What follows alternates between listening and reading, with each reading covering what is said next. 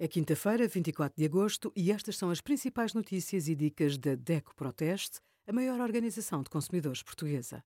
Hoje, em DECO.proteste.pt, sugerimos transportes públicos, conheça descontos e multas, luto, como lidar com a perda e superar a dor, e os resultados dos testes da DECO Proteste a 126 vinhos brancos.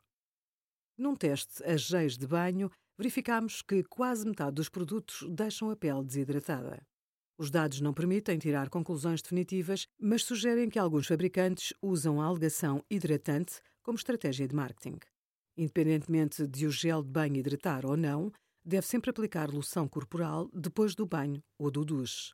Ao nível da formulação, não existem grandes diferenças entre o gel de banho líquido e o sólido. Ambos limpam e hidratam de forma semelhante. As variações estão dependentes da marca. O que os distingue é o líquido conter mais água.